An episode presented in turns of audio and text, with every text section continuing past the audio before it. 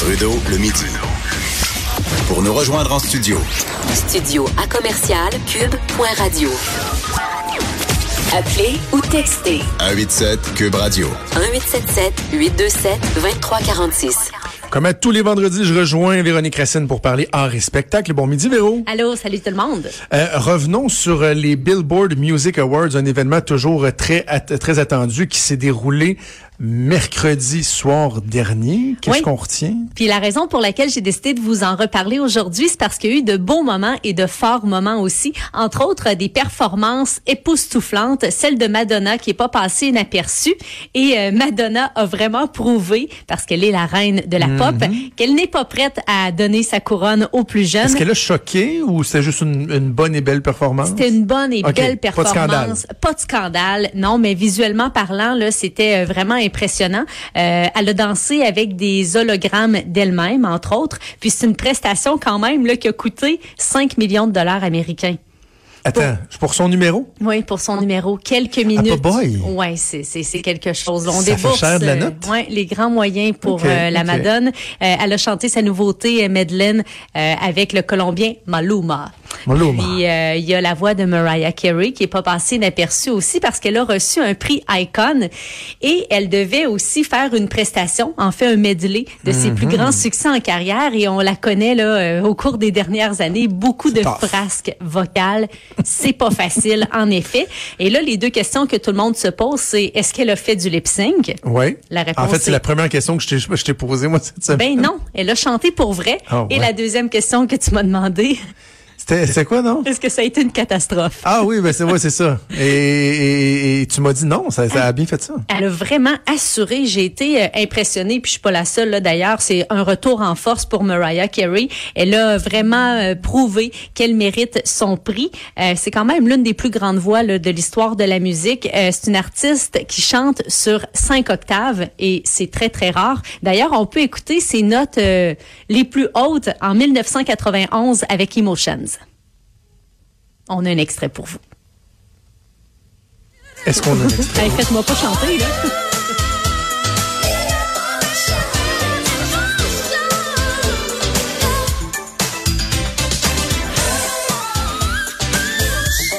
Hey! Ouais. Ça, euh, ouais.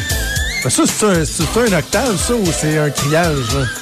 Ça, à la fin, là, on dirait qu'elle se peigne, si je m'excuse, là. Je trouve ça mélodieux, moi j'aime ça. Ah ouais, tu, Ouais. tu trouves qu'on y gagne au point de vue... euh, Ben, quand même, mais je trouve ça impressionnant parce qu'il n'y a pas beaucoup de monde qui peut faire ça, des artistes. Euh, moi, ça m'impressionne là quand même. Oui, oui. Mais tu sais, on s'entend que c'est pas une chanson complète là. Elle se gâte à la fin d'une chanson. ça m'impressionne moins, mettons, que... euh, c'est qui qui chante Chandelier? C'est qui? Euh, Sia. Sia, quand elle chante Chandelier, là, sais, ça, c'est au niveau vocal, ça- ça, fait lever le poil. là. Oh oui, ou sa chanson Le- le- One Two Three. C'est pas, pas tant. là. En tout cas. Mais non, mais je suis pas, en train de la- je suis pas en train de dire qu'elle est pas bonne, là, mais, tu de, de- de la- qu'elle se vende des cinq octaves, tu le cinquième, tu je sais pas s'il est nécessaire. Mais t'as le droit, On hein, le droit. quatrième. Mais on va peut-être, euh, je vais essayer de t'avoir peut-être avec une prestation live en 93 de Can't Live. On va écouter un extrait.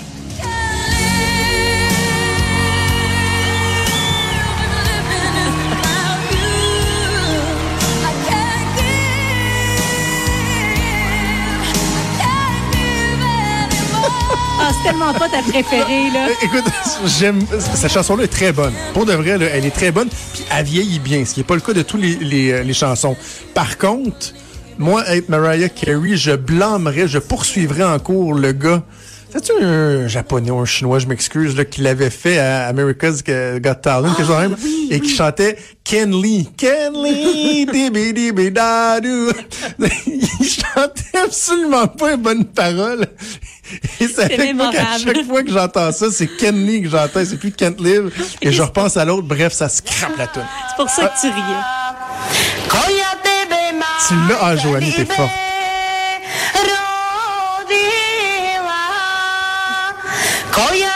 On a-tu le refrain? On est-tu capable de se rendre jusqu'au refrain? On a-tu cette patience-là? Est-ce que... OK, OK, bon, c'est bon, on va passer à autre chose. On a eu assez, hein?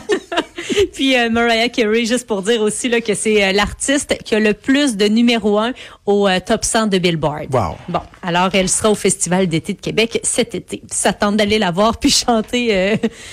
Emotions. Euh, Il y a Céline qui se fait tout un trip mode. Hein. Je sais pas si tu es allé voir les photos euh, sur le L américain. Euh, ça a été quand même très publié. Là, ça a fait la une. Euh, elle est sublime, là, faut le dire. Elle euh, s'est prêtée à un jeu de haute couture. C'est euh, le photographe euh, qui est derrière les clichés. Il se nomme Tom Monroe. C'est un Britannique. Là, il a travaillé avec plusieurs artistes Madonna, Nicole Kidman, Lady Gaga, Rihanna. Puis là, elle porte Céline Dion des vêtements de grands couturiers Dior, Chanel, Armani.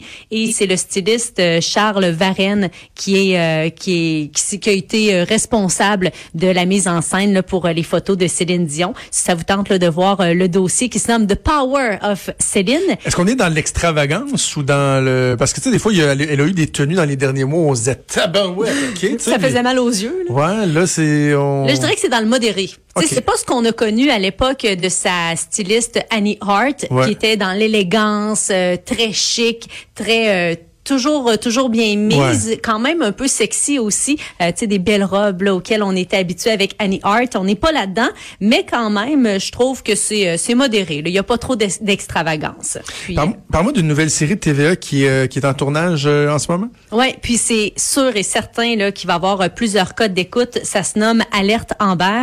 Euh, donc beaucoup Hein? d'action évidemment là derrière cette série-là. Puis nous on aime ça au Québec, hein, des séries euh, qui touchent un peu euh, au milieu policier. Euh, ça bénéficie d'une distribution hors du commun. Sophie Préjean, euh, Frédéric Pierre qui est euh, dans Annie et, qui était dans Annie et ses hommes, euh, Mylène Saint-Sauveur, c'est la Fanny de Hubert et Fanny, et il y a Guy Jodoin aussi qui va faire partie de la distribution de Alerte Amber. Ça va se pencher sur, ben, comme le titre le dit, là, les moments cruciaux qui suivent la disparition d'un enfant.